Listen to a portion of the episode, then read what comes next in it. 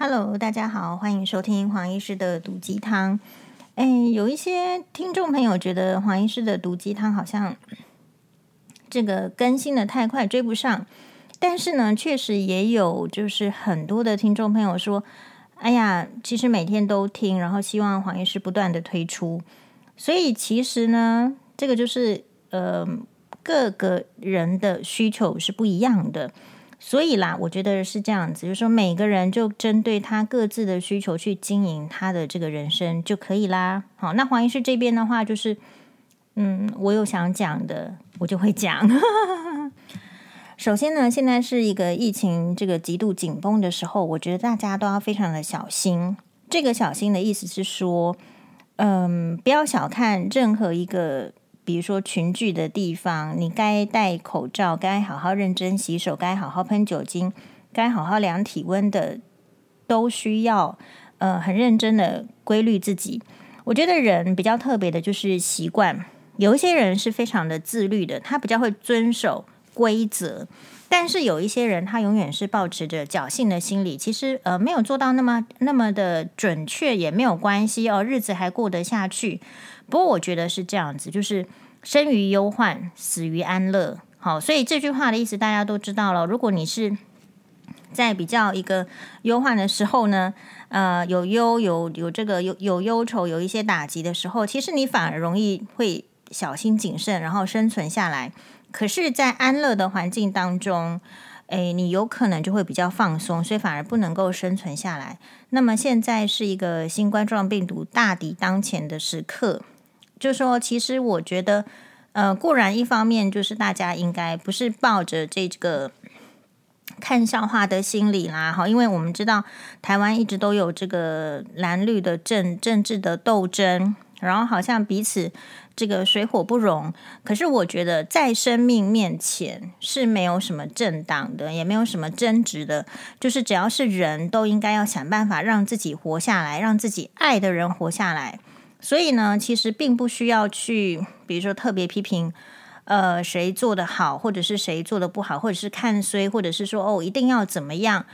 我觉得在这个这个当下的话，看到这个全球已经死了这个几百万人口，你就要知道，你活下来绝对不是侥幸，啊、是是，就是说还是有一些。呃，策略，然后还是有一些规则的，所以人呢，这个最近大家对网络上有一个梗图，不晓得有没有看到，就是戴口罩的方式，你戴在哪里都可以把你区分为是哪一个。人种，比如说，如果你口罩戴得很好，然后盖住这个鼻子的话，那你是相信科学的。那么，如果你是这个没有盖住鼻子的，他说你是没有相信、没有注意到科学。好，等等等，还有呃，只有挂在下巴的，然后或是盖在眼部的，这个是一个网络的梗图。其实这一些都是一个感情的抒发。那我们不由呃不由得不承认，就是说。嗯，固然是世界大同啦，大家都讲爱，可是人呢是有分别的，是有分呃人品的高低，是有分知识这个水准的高低，好，所以都会对同样一件事情会有一些不同的看法。比如说，当我自己呢在在说这个中国女性郑爽的事情的时候，那么。在家里的这个黄医师的妈妈就说：“我我不要听这个中国女性的事情，然后中国是一个落后的国家，我根本不喜欢中国，我不要再听了。”好，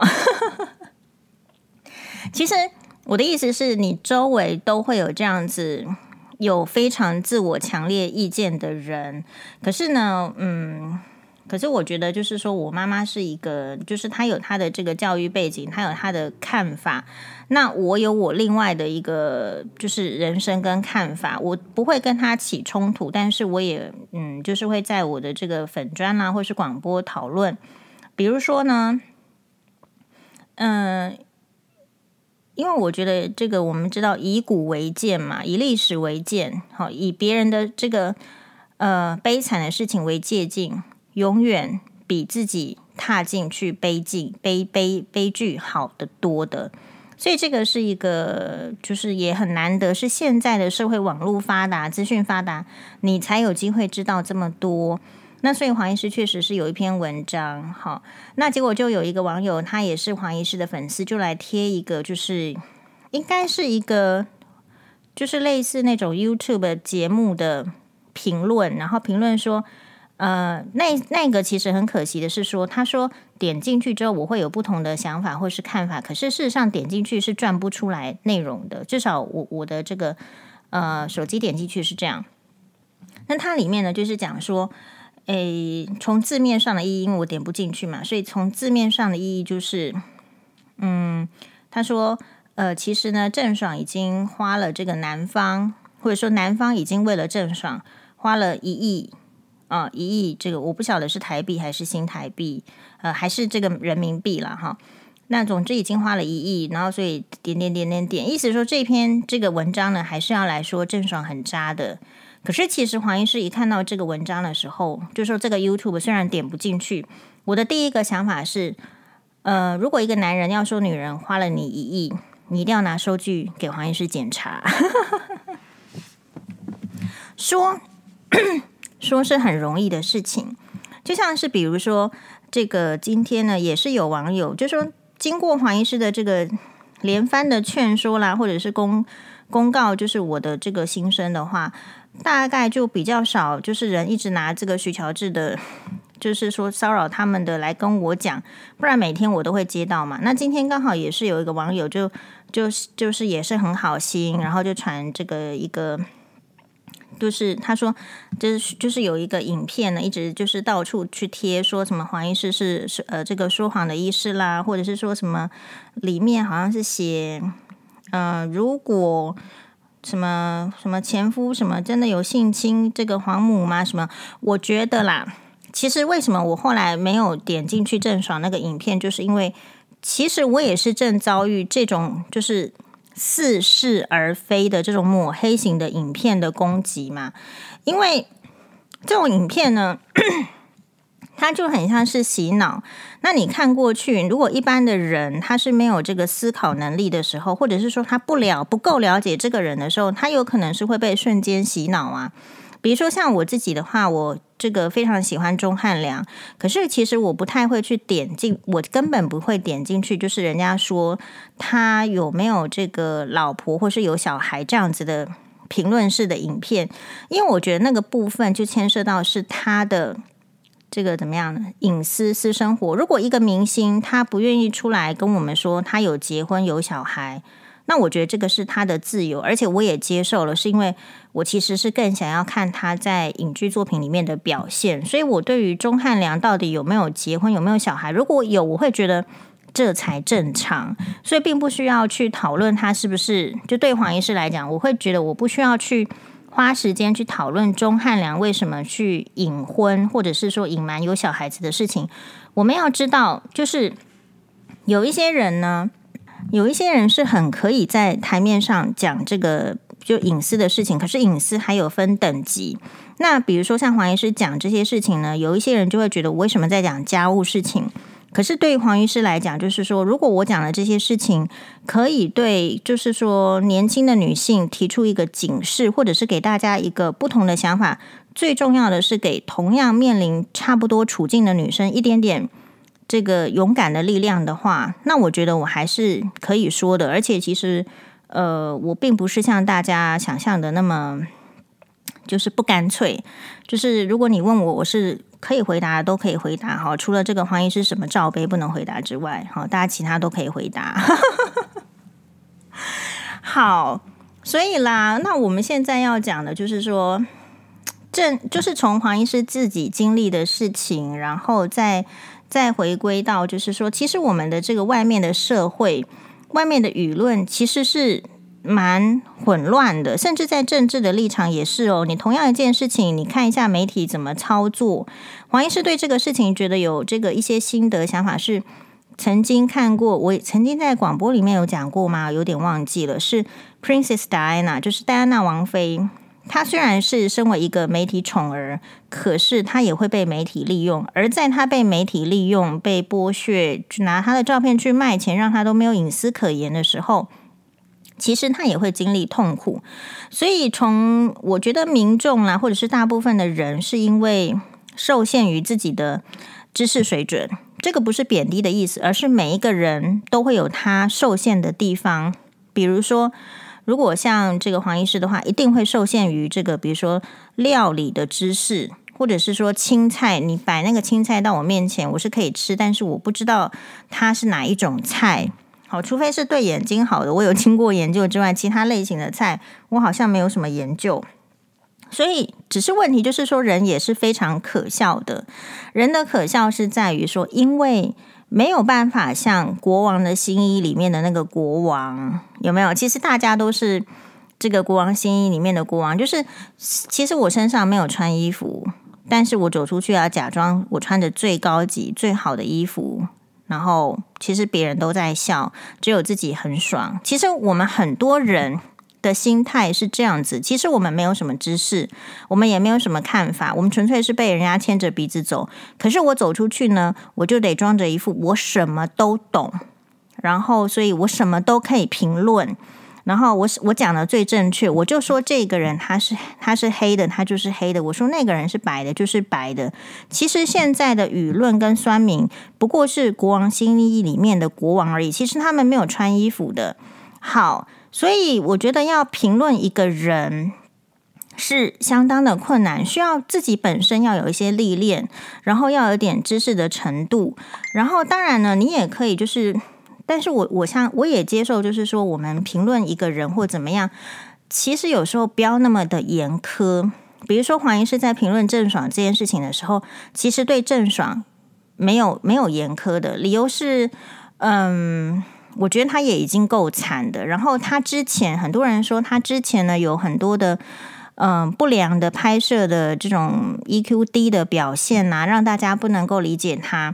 可是我觉得是这样子。也许今天是因为黄医师已经就是年纪是属于中年妇女，我并不是一个年轻的女性，呃，我不是十几岁，我也不是二二十几岁，所以呢，我可以体会到，就是说一个郑爽她今年是二十九岁。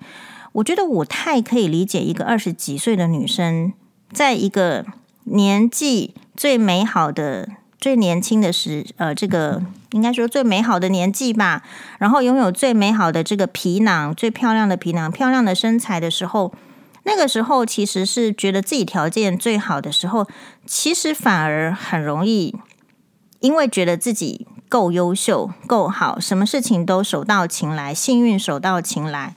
所以反而没有办法去做出正确的判断。你有没有看郑爽之前交的女朋、男朋友好像也都很渣，还是说他他跟人家分手之后，他都被说很渣？我相信这其中是有一些问题的。可是我就没有再有兴趣再去继续深究说郑爽他到底问题在哪里。主要是原因是因为他不是我要追求变成的对象。黄医师呢，只会对于我想要变成的人。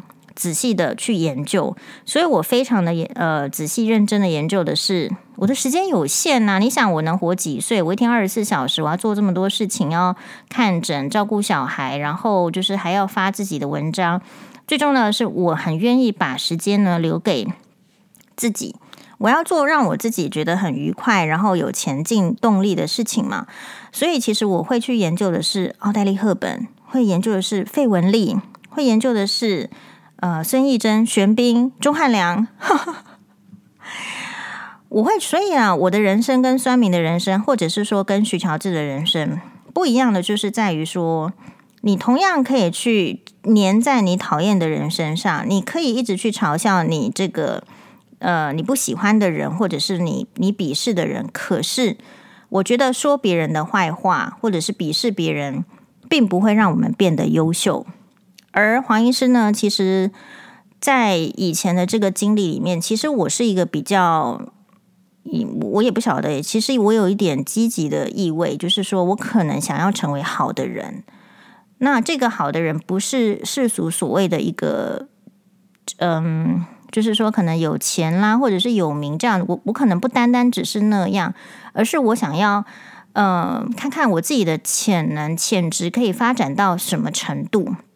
所以你看，你叫我这个节目去录影，如果我有时间，我会去哦。你叫我去争论节目，我也会去哦。哈，是因为我想要看看不同的自己，然后我可以真实的表达自己，真诚的表达自己的这个场子的话，哎，其实我是会去的啊。当然，如果去的话，就是说都被抹黑啦，或者是被剪掉，那我当然不会去。因为黄医师呢，其实也没有经纪人啊，就是自己选择。那所幸是目前还没有说啊，就是说把把把我们讲的话通通剪掉的，所以还是可以去嘛。好，那讲了这么多的话，就是说一方面。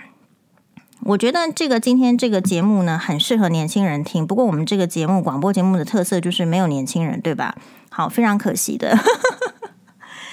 我现在呢要讲的是一个我们网友对我的提问。我想这个提问就是说，怎么样跟青春期的小孩相处？因为大家都是看了这个，呃，有一集这个哇哇哇呢，是黄医师跟梁云飞一起上节目。梁云飞呢，他其实在很多节目里面都有提到，当年他在国中时期的离家翘家三年的叛逆。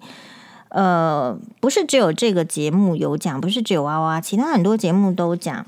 然后其他也都是可能是一个比较年轻族群取向的节目。那最近呢，不太知道，就是我没有去细看那个新闻，他好像受到一些什么批评啦，还是攻击，所以他又提出说，其实他是一个有重度忧郁的，然后。点点点这样。那首先呢，就是嗯，黄医师呢跟这个梁云飞同台两次哦，所以其实我可能会知道更更多的内幕，所以我没有想要批评梁云飞这样子的状况，因为我觉得每一个人他会遇到什么困难的处境，绝对也不是只有就是说父母的错。其实小孩子本身呢是有他的一个个性的。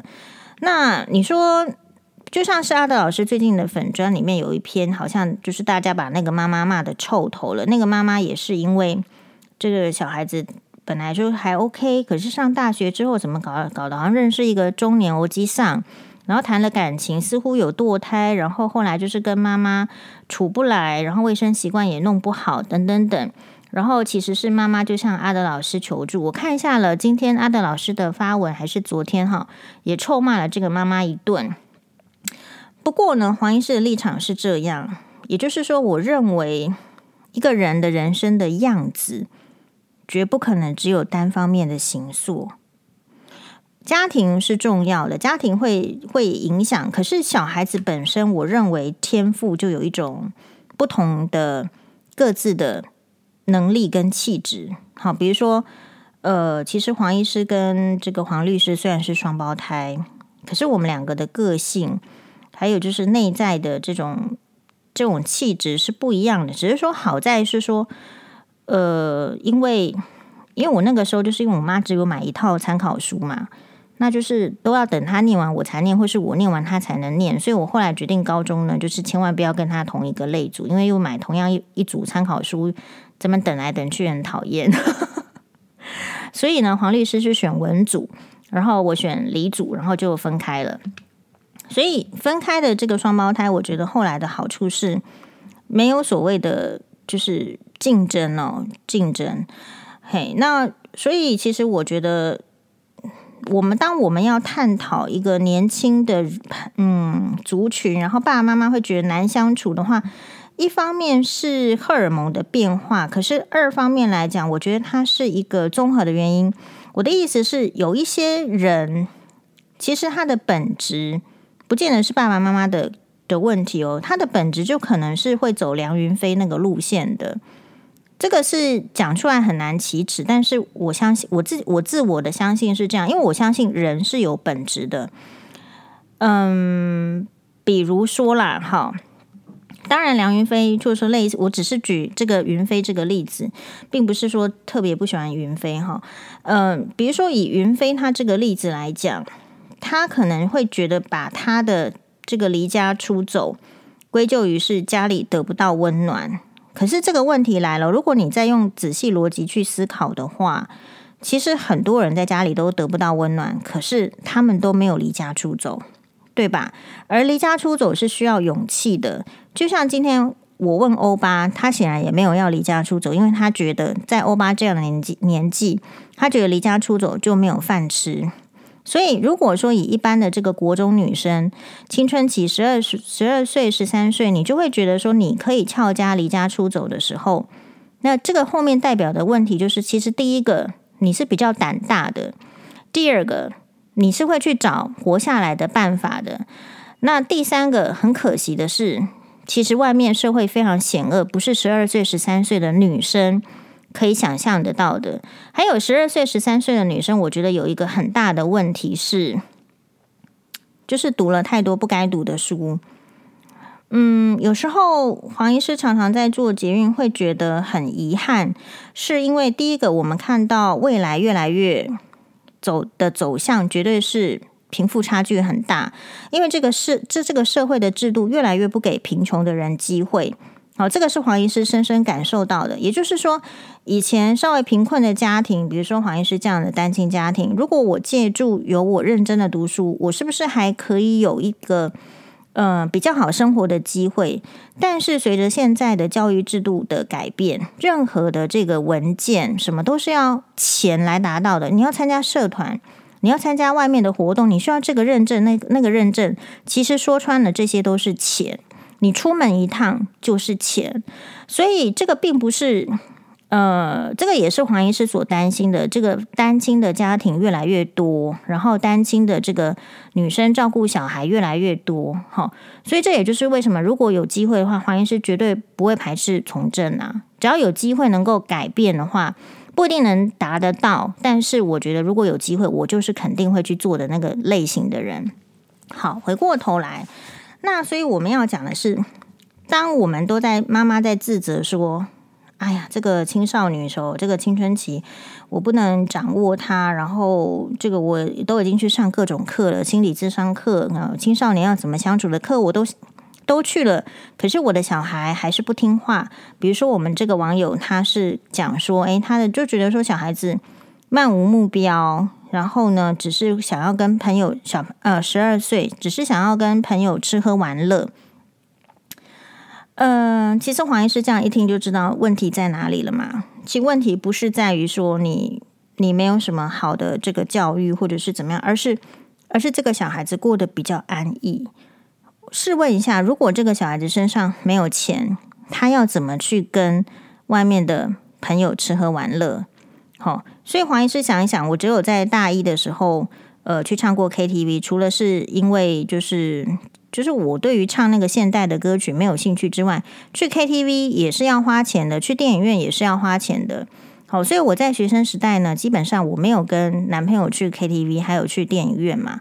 其实没有钱就会有没有钱的生活方式。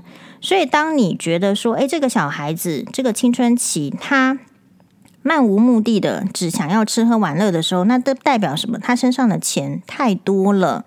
你一定要开始借由这个找疫情为借口，疫情的话就是说爸爸妈妈都减薪了啊，就说这多困难了，就是这个是很正常的嘛。很多旅游业他的薪水都减到一半而已，所以这个时候要要求小孩子要同舟共济，不能够再跟以前一样过着那么充裕的有钱的生活，这是第一个。然后第二个的话，嗯，其实说穿了，这些小孩子都有一些特质，不见得是家里不爱他，可是就是因为。自信心不够，很需要同才的认同感，这个是青春期很常见的小朋友的这个状况。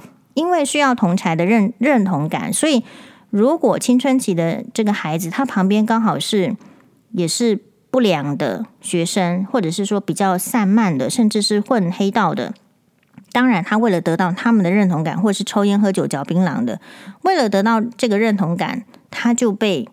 被迫去拉过去了，所以这个也就是我一直在，就是说，嗯，教导欧巴的跟辛巴的，就是说你，你你有需要得到别人的认同感吗？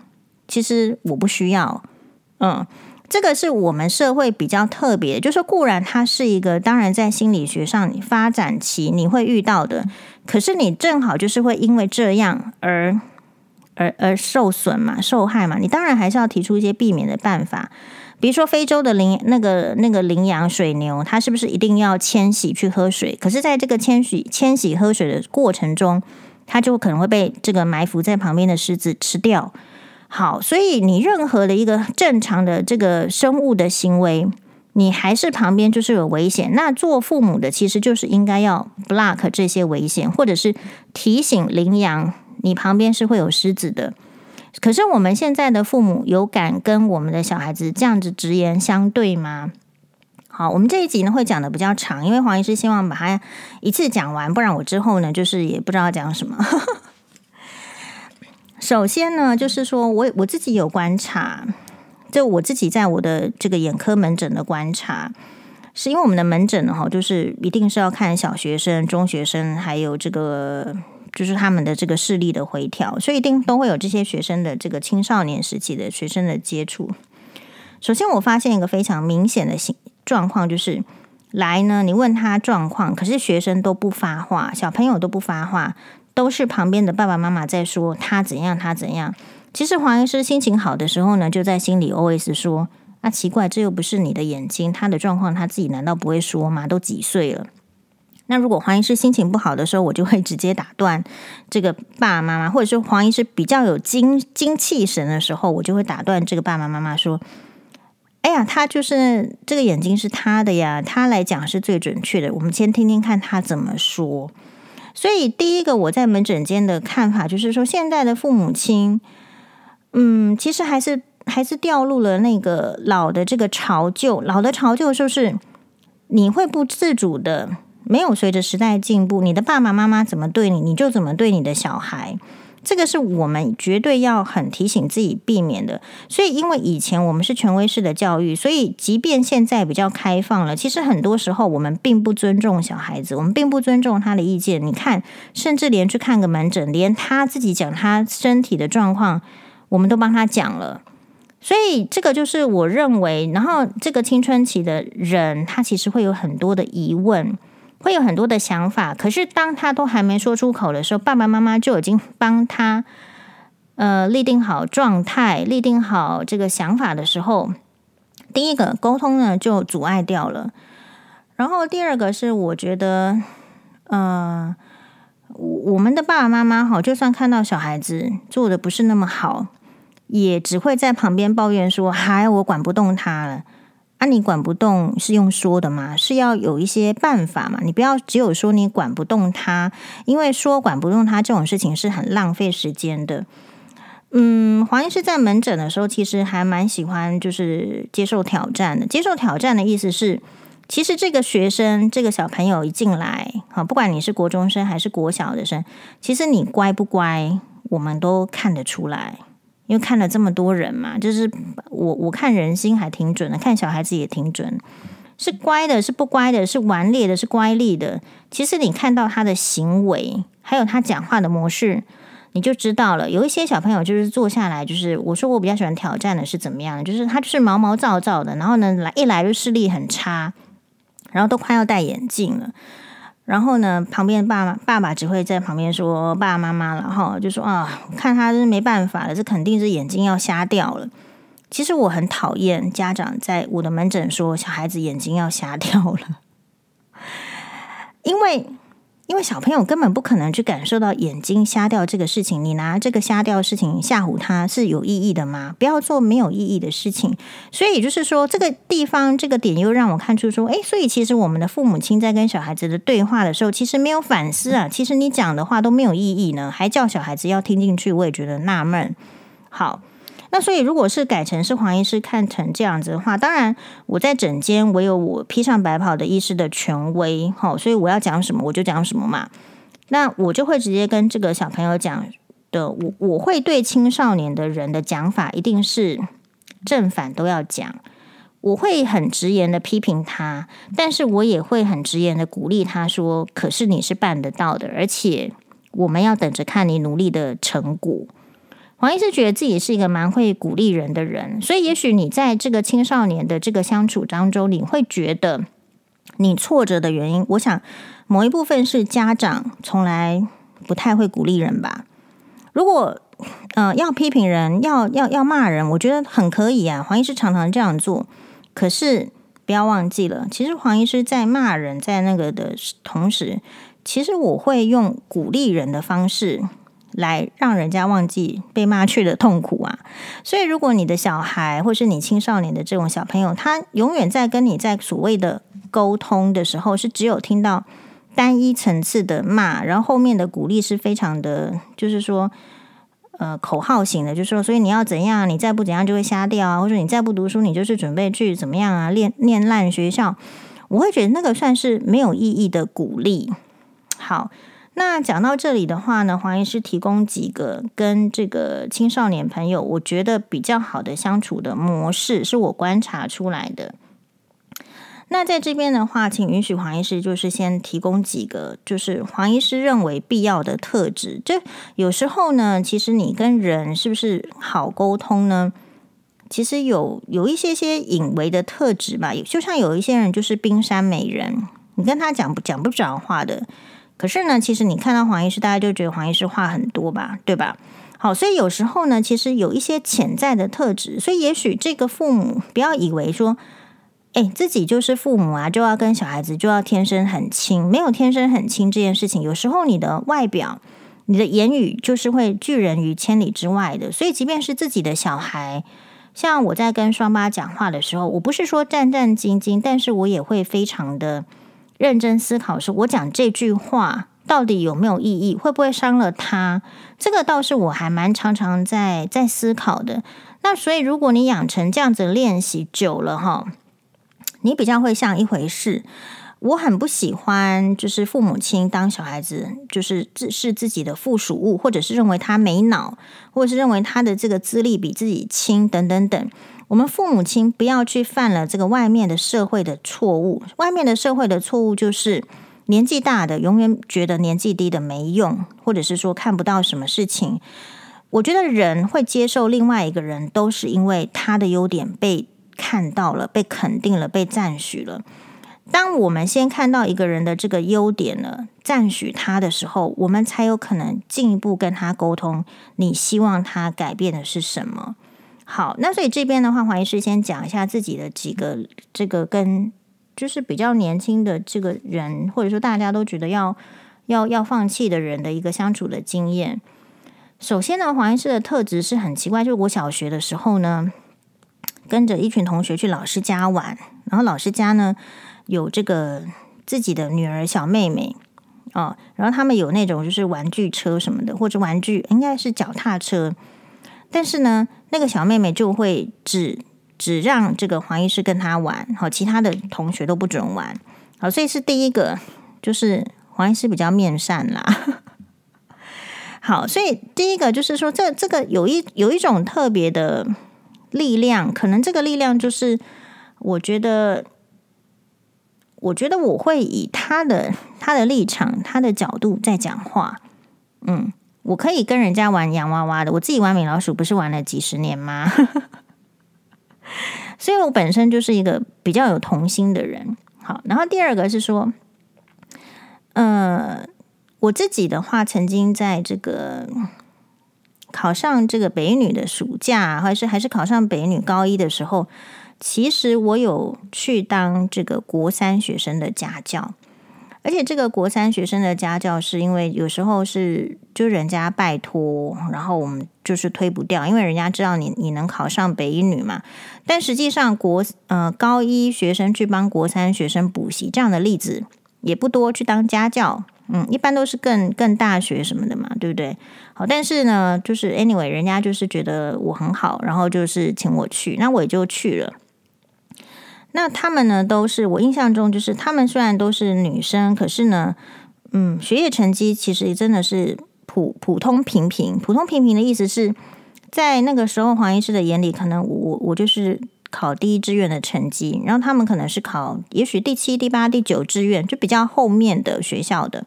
那当然，人家就是因为希望可以往前进，成绩可以进步，所以以这样子的原因找黄医师去。那其实这个是一一件是比较难的事情哦，因为其实那个年纪的学生是青春期，然后那个年纪的学生就是如果功课不好，这到底是要 怎么样让他让他进步，这是另外一件事情。所以其实我觉得就是，呃，你你理解他他的状态是不好的这件事情很重要。他的状态就是那样子，然后不需要有太多的情绪，然后接下来就是往上拉，就是我的目标。所以我的办法是，那个时候其实我后来呢，成功的让这两个这个这个我们的这个家教的学生，其实只有跟我差一年哈。如果说是我的学生，我也不好意思。但是呢，我们就确实成功的让这两个家教的学生呢，都考上了北一女，然后他们的爸爸妈妈都吓一跳。嗯，我觉得有一个重点是，我不要高高在上，我不要觉得自己很厉害。可是因为我自己的这个解题的方法，就是是。就是是去想通的嘛，是把这个最从简单基础把它弄通之后，你难的就一定会做。我觉得很多的学生是因为一直到后来越来越难了，就跟不上了，就忘记从头源头去解决那个问题。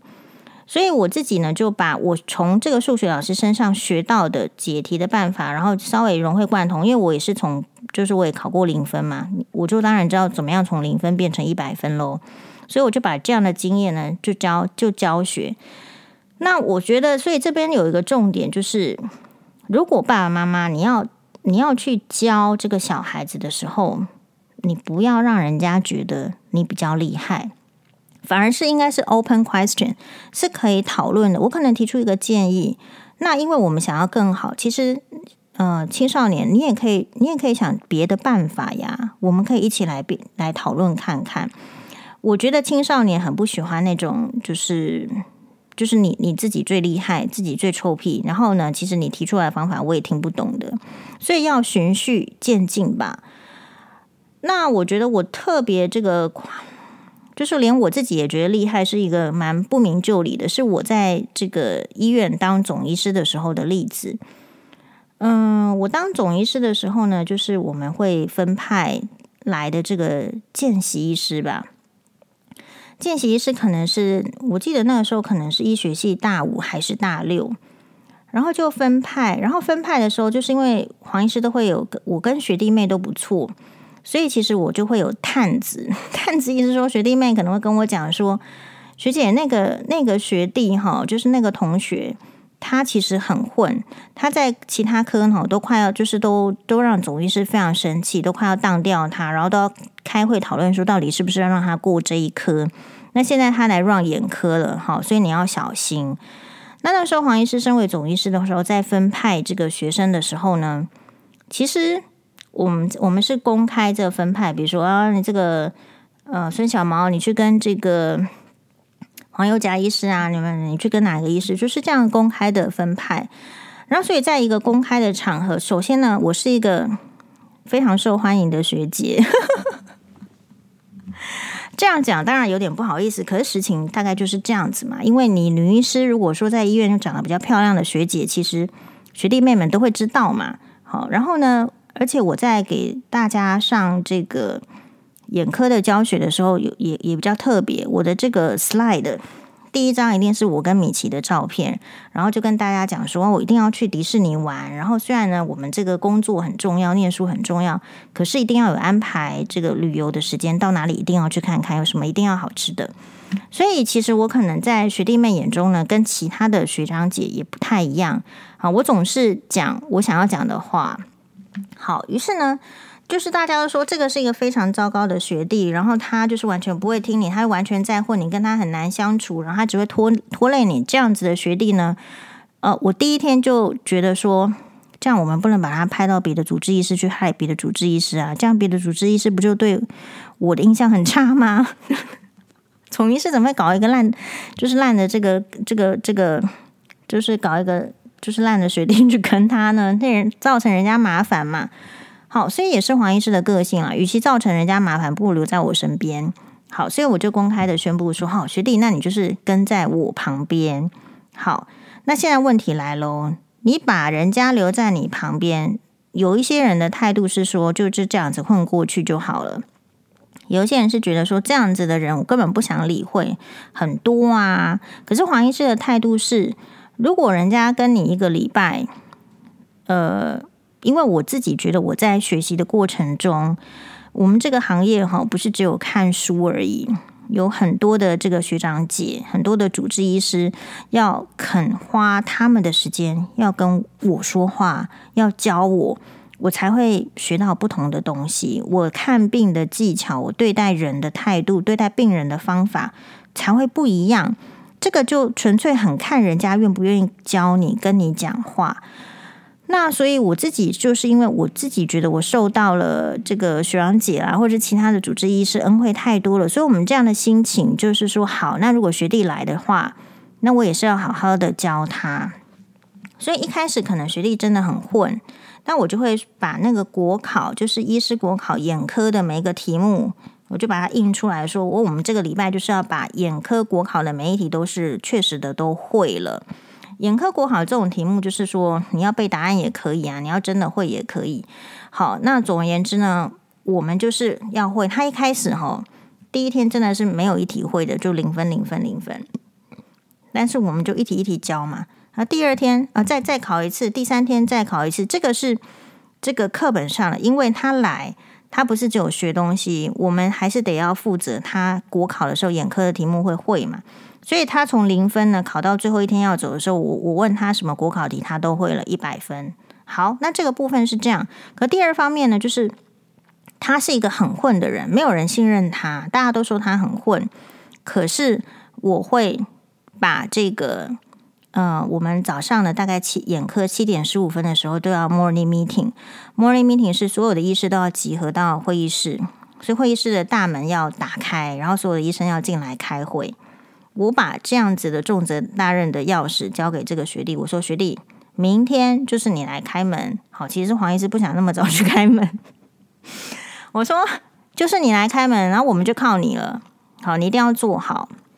然后我说这个全体的医生呢都要很很准时，不能迟到。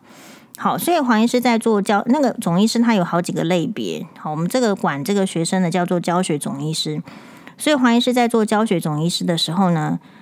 呃，全体的这个见习医师、实习医师本来在眼科都是会很迟到、很混、姗姗来迟，然后不知道要学什么的，全部都是在主治医师来之前，我们都已经做好了，好一副很认真的样子。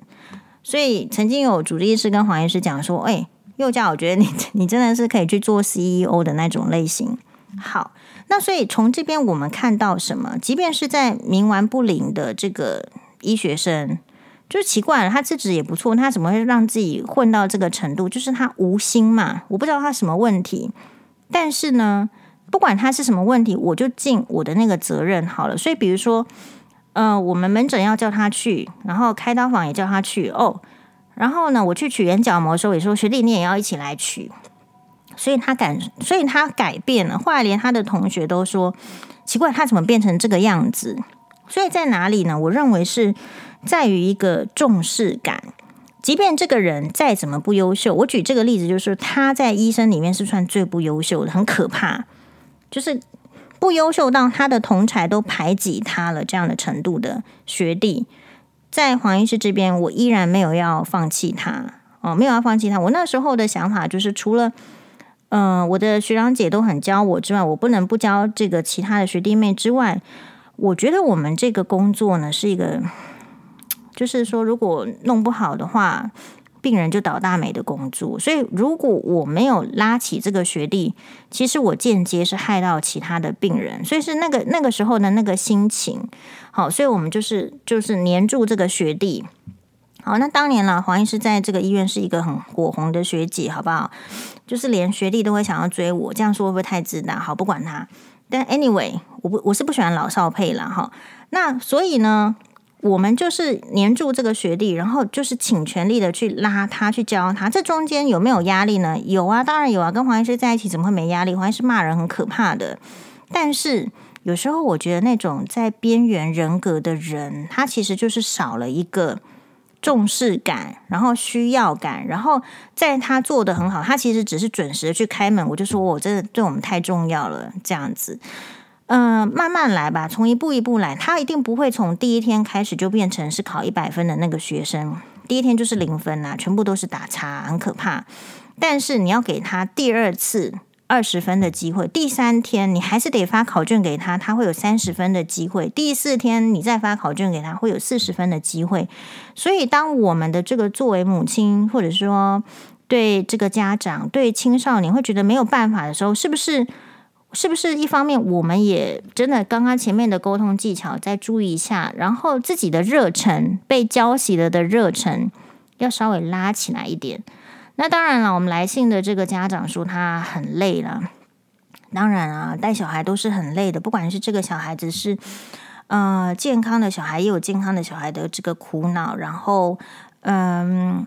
坏的这个身体坏的，也就是有个苦恼。我觉得没有不累的父母亲，只是他们没有去讲这个累而已。所以你真真诚的知道自己累，我觉得也很好。那累的话，就是从另外一方面，你一定要会 refresh 自己，就是要重新的让自己的生活比较灵动起来，充满朝气起来。然后另外一方面，你自己的心情、你的体力好了，你才有办法去。去带小孩，去引领小孩，嗯、然后我觉得这个这个提出问题的家长还有一个状况，就是说，其实他的小孩并不是一个学业成绩表现非常优良的小朋友，所以他难免呢自信心就会差。是啊，如果在我们这个学习的环境中，因为你是在学习环境，所以如果你的学业成绩不够好，你你恐怕就。自信心会差一点，不过这也是我们要问的：为什么一个人只能够在学业中得到自信呢？嗯、像以现在来讲，就是说辛巴欧巴的状况来讲，我就是可以预期，大概辛巴不会在学业成绩上表现很好。嗯，这个就是我觉得可能跟当年在那个 ICU 早产哈，这个带这个氧气罩插管太久，脑还是有一些缺氧，我觉得多多少少会有影响。所以我自己呢，一直就是说，我觉得家长要 foresee，就是说你要你要看到未来，然后为未来做准备。如果你看这个小孩子他六年功课都没有好的话，你你现在担心他国中成绩不好，可也是非常可能。不然难道要请黄医师当家教吗？好，那就是如果说你知道这个小朋友他成绩不会好，然后不容易从学业中得到成就的时候。其实我觉得就是应该要去找其他建立他成就的地方了。那这个很多很广啦，有时候还是学才艺，这个又要花钱；有时候是就是沟通的技巧啊。所以你看，我会叫辛巴来这个演戏啊，我觉得辛巴蛮会演戏。他以后如果做演员，我也觉得蛮好的。就是我现在就要开始去想，那这个东西呢？嗯，他的乐趣是在于这个来信的家长是是小孩子还十二岁，我觉得可塑性太高了。接下来的国中的三年才是关键，不要让小孩子看太多那种就是言情小说。好，我觉得看言情小说真的是这个会让人家这个。就是走入歧途。事实上，黄医师前面有讲断掉，就是我在搭捷运的时候啊，常常会看到很多的国中生还是高中生在滑着手机，然后看一些呃黄医师觉得没有意义的节目啦，就是可能只是唱唱歌啦，或是打游戏的非常多。然后我觉得觉得对这个这种状况呢，感觉到对他们的未来很悲哀，因为其实未来的世界更是贫富差距很大，可是。这一群小朋友，这一群年轻人，这一群青少年，他把时间浪费在只会消耗眼力跟体力的事情上，他的这个其他的智慧，其他没有办法被开启，这样子会拉大贫富差距的。也就是说，如果你本身的条件是不够好的，我这边不够好的条件是，黄医师这时候讲这种议题就会变得严格了。我的意思是，我们人应该要去坦诚自己的条件不够好。我是不够聪明的，我们家是不够有钱的，我是不够有背景的。可是我们现在的小孩子愿意去承认这一些吗？没有嘛？是不是就就当鸵鸟了？我怀疑是这样。好，当你不能够去这些小朋友，为什么今天可以安逸在那边形成什么青少年问题？不过就是因为太安逸了，不了解自己的本钱不够吗？所以家长你必须要适时的提醒他，你不要就是粉碎太粉碎太平，就是假装太平，粉饰太平了。你不要让他以为说你现在拥有的这一切都是足够的，爸爸妈妈一定会作为你的后盾。我们父母能作为小朋友的后盾，只有在就是说你真的有问题的时候，你拿出来讲一讲，我还不见得帮得上你。但是你讲出来，恐怕就是多一个建议，还有多一个情绪的出口。但是小朋友其他的能力要很知道自己的不足，然后因为知道不足，才会想要去努力。比如说，这个妈妈说自己的小孩子都在，哎呦，现在只喜欢吃喝玩乐，那就是因为他在学业上得不到一个可以建立的目标嘛。所以是不是不要建立的那么远呢？好，比如说知道自己不好，黄黄律师当年好像国中的时候成绩也非常普通嘛，就是有时候什么考什么五六名啦，十甚至有考到八九名，这样算是很普通的成绩。但是我觉得黄黄律师这个性格，大家可以也许参考一下，就是说他会至少会说，那那没关系，那那我至少设定我的志愿在景美女中。对吧？所以你你现在你是什么程度？我觉得那个都没有关系。你只要把你的目标设定出来，你才能够有一个重心在那里。所以朋友很重要，然后你看的书很重要。嗯，看的书的话，有时候呢，其实人喜欢看的书还真局限。所以黄医师对于这个看书的这个广泛深度啊。我其实也没有什么特别一定一定的这个建议或规范，因为我觉得这个很难。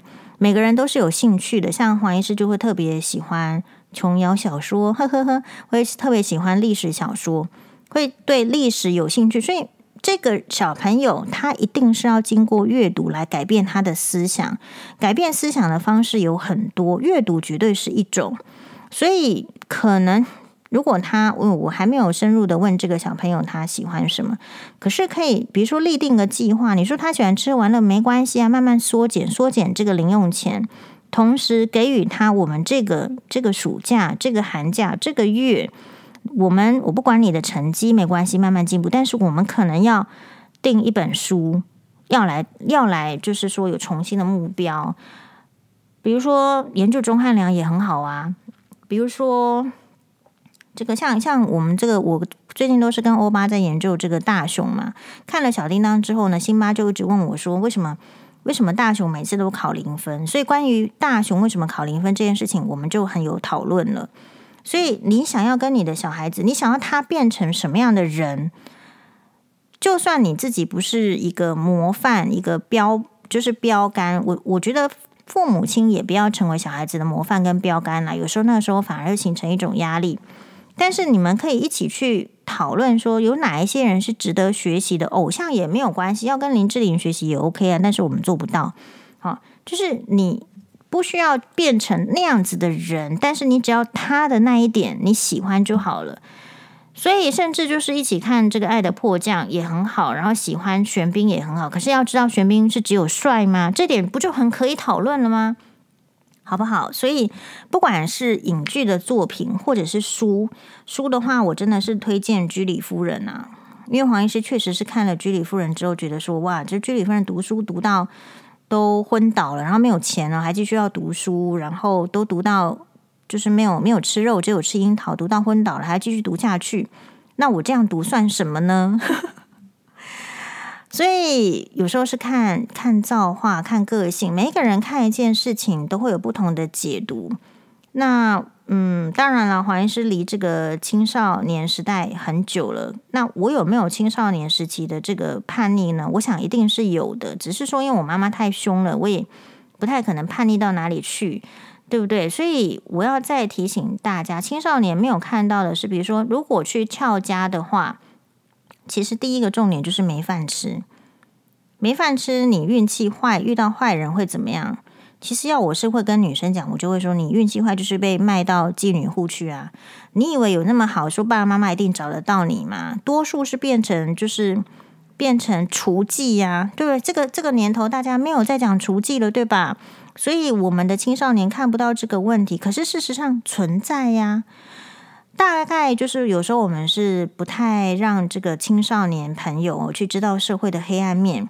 可是我我比较喜欢的方式是，一方面建立光明的目标，二方面知道社会的险恶黑暗处在哪里，三方面就告诉他说，其实人生最重要的是追寻快乐，没有错。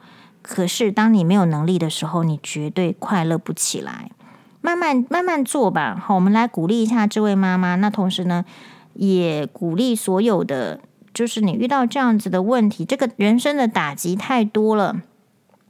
所以，当打击多起来的时候，打一两个打击就不算什么了。哈，所以黄医师这边就是觉得徐乔治什么什么那些，我觉得都都不算什么啊。黄医师何许人，有精力做那么多打击，对不对？你以为一一两颗小石头就可以把我打碎吗？对不对？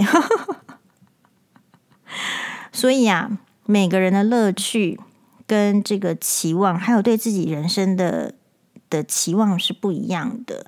那我们彼此互相支持喽。OK，拜拜。